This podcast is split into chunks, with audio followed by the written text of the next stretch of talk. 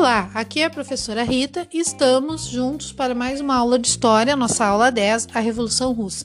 Como a gente viu na, no módulo anterior sobre a Primeira Guerra Mundial, uh, a Rússia saiu antes do fim do conflito, né? Porque ela estava com problemas internos. E esses problemas é o que estava acontecendo uma revolução lá, que nós vamos estudar nessa aula. Mas para a gente entender a Revolução Russa, a gente tem que voltar um pouquinho na história da Rússia, né? Então vamos estudar o que existia lá antes da Revolução. A Rússia czarista. No final do século XIX, o Império Russo era o maior país do mundo, com 22 milhões de quilômetros quadrados e abrigava uma população de cerca de 160 milhões de habitantes, composta de dezenas de povos com línguas e costumes próprios. Lembrando que a Rússia, seu território, fica quase todo no Círculo Polar Ártico. Então, a maior parte desse território fica congelado ao longo do ano e não é propício ao estabelecimento humano, né? A vida humana. Vamos seguindo então. O regime político do país era monarquia absolutista e todo o poder se concentrava na mão do czar. Czar é uma palavra russa que deriva de César, né? Ele nomeava e demitia ministros conforme a sua vontade, censurava jornais e revistas e, de, e decidia tudo em nome da nação. De 1613 a 1917, o Império Russo foi governado pelos czares da dinastia Romanov. O czar e sua família, a nobreza, os boiardos e o clero ortodoxo possuíam enormes privilégios e eram donos da maior parte das terras russas. Contam que no censo de 1897, um funcionário perguntou a Nicolau II qual era a sua profissão. Ele respondeu: dono da terra russa. Cerca de 80% da população do império vivia no campo. Os camponeses eram explorados por seus senhores e obrigados a pagar ao governo pesados impostos pelo uso da terra. Analfabetos, em sua imensa maioria, eles eram também os mais atingidos pelas doenças e pelas crises de fome que assolavam o país com frequência. Lembrando então aquilo que eu falei antes como os invernos na Rússia são muito longos, né? Também a, a, prática agrícola é muito reduzida durante o ano, fica ali só entre a primavera e o verão. Né? Eu descobri um tempo atrás que o solo onde cai neve, o solo também congela. Então fica difícil o trabalho agrícola ou o trabalho no solo, tá? Reagindo a essa situação opressiva, os camponeses promoviam revoltas. Entre os séculos 17 e 19, ocorreram várias rebeliões camponesas na Rússia. A maior delas foi a rebelião de Pugachev, de 1773 1775, que contou com a participação de milhares de camponeses e só foi derrotada pelo exército czarista depois de muita luta. Sem acesso à terra e vivendo em extrema pobreza, é, eles começaram a migrar do campo para as cidades, em busca de uma vida melhor. Entre 1863 e 1914, a população urbana da Rússia mais que triplicou, passou de 6 milhões para 18,3 milhões. Nas cidades, esses trabalhadores buscavam emprego nas indústrias nascentes. A modernização da Rússia. Na segunda metade do século XIX, o Império Russo estava se industrializando graças aos capitais estrangeiros, alemães, franceses e belgas, nele investidos, e a mão de obra farta e barata vindo do campo. A industrialização era impulsionada também pela exploração do petróleo, da produção de aço e pela construção de ferrovias, entre as quais a Transiberiana.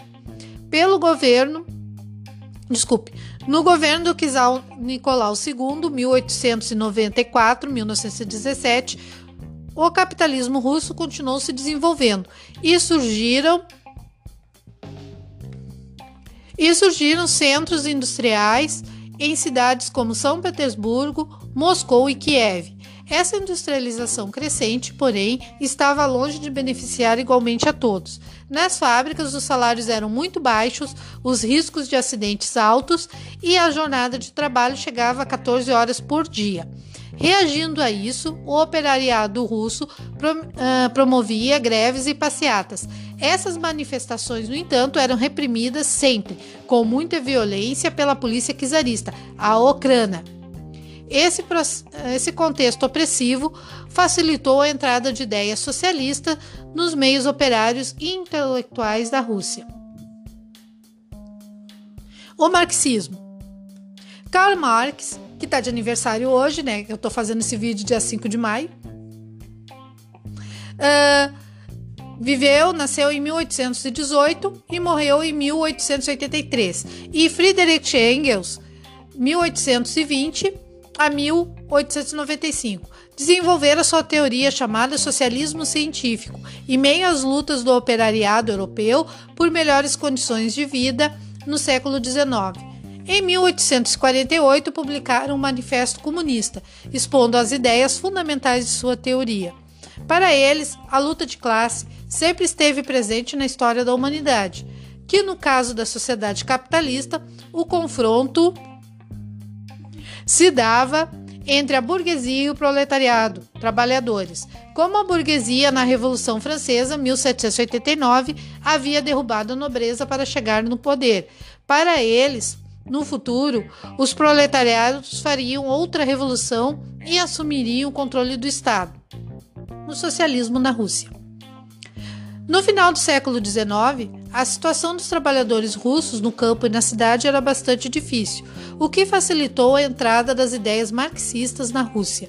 Em, em contato com essas ideias, o contato com essas ideias, por meio das traduções das obras de Karl Marx, intelectuais e operários russos organizaram vários agrupamentos políticos de tendência socialista.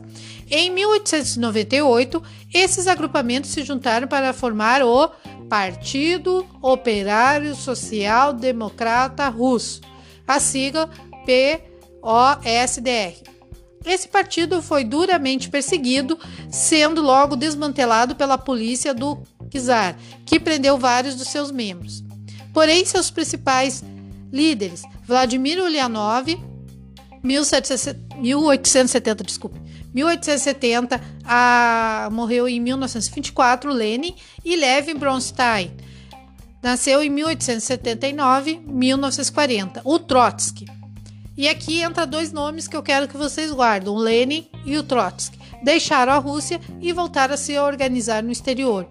Havia, no entanto, divergências internas entre os membros do Partido Operário Social Democrata Russo, e essas divergências ficaram evidentes durante um congresso do, desse partido político, realizado em 1903. A maioria dos presentes votou, votou nas teses de Lenin e por isso foram chamados de bolchevique, maioria em russo. Já os opositores ficaram conhecidos como mencheviques, de minoria em russo. Guardem bem essas duas palavras, bolchevique e menchevique. Então, bolchevique, aqui o, a, o movimento operário, o movimento socialista russo, se divide em dois grupos: uns bolcheviques e outros mencheviques. Uh, os bolcheviques têm por líder Lenin, têm um objetivo claro de conquistar o poder por meio da Revolução Socialista e sua estratégia era confiar a luta revolucionária a um partido disciplinado que unisse soldados, operários e camponeses. Uh, lembrem aquela imagem sempre associada ao Partido Comunista da foice e um martelo. O que, que significa isso? A foice é o instrumento de trabalho dos camponeses, agricultores, né? Com a foice tu colhe o arroz, o trigo. E o martelo é muito usado na fundição para moldar o ferro. Então, o martelo usado na indústria, a foice no campo. Então, o Partido Comunista unia trabalhadores do campo e da cidade. Certinho? Então, esses são os bolcheviques. E eles usavam vermelho. Então, essas informações é importante. Ó, bolchevique, seu líder é o Lenin. Eles acreditavam que tinha que conquistar o poder por meio da Revolução Socialista. E eles confiariam a luta revolucionária a um partido disciplinado que unisse soldados, operários e camponeses. Do outro lado, nós temos os mencheviques. Os mencheviques, o principal líder é o Martov. E qual era o objetivo dos mencheviques? Conseguir o poder aliando-se com a burguesia e obtendo a maioria no parlamento. Qual era a estratégia dos mencheviques? Promover uma revolução burguesa contra o czarismo e depois chegar ao socialismo pela via eleitoral. Então, qual é a principal diferença entre os bolcheviques e mencheviques? Os bolcheviques, os vermelhos, eles vão dizer que não existe como acordo com a burguesia, que somente a revolução representaria realmente uma mudança no poder e uma melhoria na vida da população. Já os mencheviques, os brancos, eles vão dizer que é possível chegar à mudança de poder apoiando a burguesia e se aliando a ela para ter maioria nos votos e a partir das eleições e votos, a partir da democracia, alcançaria a mudança e a melhoria da situação que as pessoas viviam na Rússia, né? Então vamos lá, agora a gente vai à segunda parte, onde nós vamos falar o início das rebeliões. A Rebelião Popular de 1905 e o ingresso da Rússia na Primeira Guerra Mundial. Em 1904, a Rússia se envolveu em uma guerra contra o Japão pelo controle da Manchúria. A Manchúria é uma região que fica entre o Japão e a Rússia e a China, ali bem no norte do Pacífico, né? Os efeitos da guerra sobre os mais pobres e os mais baixos salários pagos aos trabalhadores levaram à explosão de uma grande greve operária em São Petersburgo. Num domingo de 1905, operários em greve e suas famílias caminharam desarmados pelas ruas de São Petersburgo, cobertos de neve, em direção ao Palácio de Inverno, sede do governo czarista, com um abaixo assinado para ser entregue ao czar. Leia a contenção. Então aqui eu vou ler para vocês o abaixo assinado que essas pessoas, operários em greves e suas famílias, eles estavam desarmados, guardem isso, uh, estavam levando para entregar ao czar. Majestade, nós, trabalhadores e habitantes de São Petersburgo, nossas mulheres, filhos e nossos parentes velhos e desamparados, vimos a, a vossa presença, Majestade, buscar verdade, justiça e proteção. Fomos transformados em pedintes, somos oprimidos, estamos à beira da morte. Paramos o trabalho e dissemos aos nossos patrões que não recomeçaremos enquanto não aceitarem nossas reivindicações. Não pedimos muito a redução da jornada de trabalho para oito horas, o estabelecimento de um salário mínimo de um rubro por dia e a abolição do trabalho extraordinário. Os oficiais levaram o país à ruína completa e envolveram em uma guerra vergonhosa. Nós, os trabalhadores, não temos como nos fazer ouvir sobre a maneira como são gastas enormes somas a que nos são retiradas em impostos. Essas coisas, majestade, trouxeram-nos diante ao vosso palácio. Estamos procurando a nossa última salvação. Não recusai ajuda ao vosso povo. Destruí o muro que se levanta entre vós e vosso povo. Tá? E aqui, uh, se vocês estão acompanhando no material de vocês, vocês vão ver que após essa leitura do documento nós temos algumas questões para responder, né? Uh, o que, que, é importante que vocês saibam? Essa guerra que eles estão falando é exatamente a guerra nipo-russa, né? Uh, em que a Rússia, o maior império do mundo em extensão, perde a guerra para a ilha que é Japão. Japão é tem um, um território muito pequenininho. Então, isso foi uma humilhação ao grande império russo, né? Então, uh, eles estavam se sentindo muito mal naquele momento, né? O documento não chegou a ser entregue ao czar, pois ele mandou que seus soldados atirassem contra a multidão a queima-roupa. Muitos manifestantes foram mortos e milhares deles foram feridos. O episódio ficou conhecido como Domingo Sangrento. Populares reagiram ao Domingo Sangrento, promovendo uma série de greves e revolta. A mais famosa delas foi a revolta dos marinheiros do encoraçado Potienque contra os castigos corporais a fome a que eram submetidos na marinha czarista. Uh, curiosidade para vocês: uh, o encoraçado Potienkin que teve esse movimento, né? Uh, virou um filme, ele foi filmado nas primeiras décadas da Revolução, acho que em 1920, e, e tem uma das melhores cenas de ação. Eles recriam também o Domingo Sangrento, né? E até hoje a gente pode ver que os filmes de Hollywood eles se inspiram muito nas cenas desse filme preto e branco. Ele é curtinho porque naquele tempo não dava para filmar filmes muito extensos, né? Mas tem no YouTube algumas cenas. Eu aconselho vocês a procurar porque eu, e vocês vão ver que vocês vão ter várias referências ali. Aquela cena clássica do carrinho do bebê caindo no, na escadaria. Né? É, vários filmes americanos, norte-americanos usam essa cena e essa cena foi primeiramente gravada lá no, no Encoraçado Potienka. Então, vale a pena dar uma olhadinha para quem gosta de cinema. Voltando ao texto, então, desculpe o parêntese, mas algumas coisas a gente tem que comentar. Uh, a onda de rebeldia.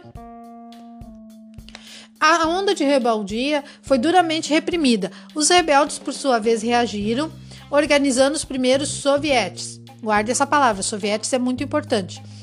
A Rússia foi derrotada na guerra contra o Japão e o czarismo saiu do conflito desmoralizado.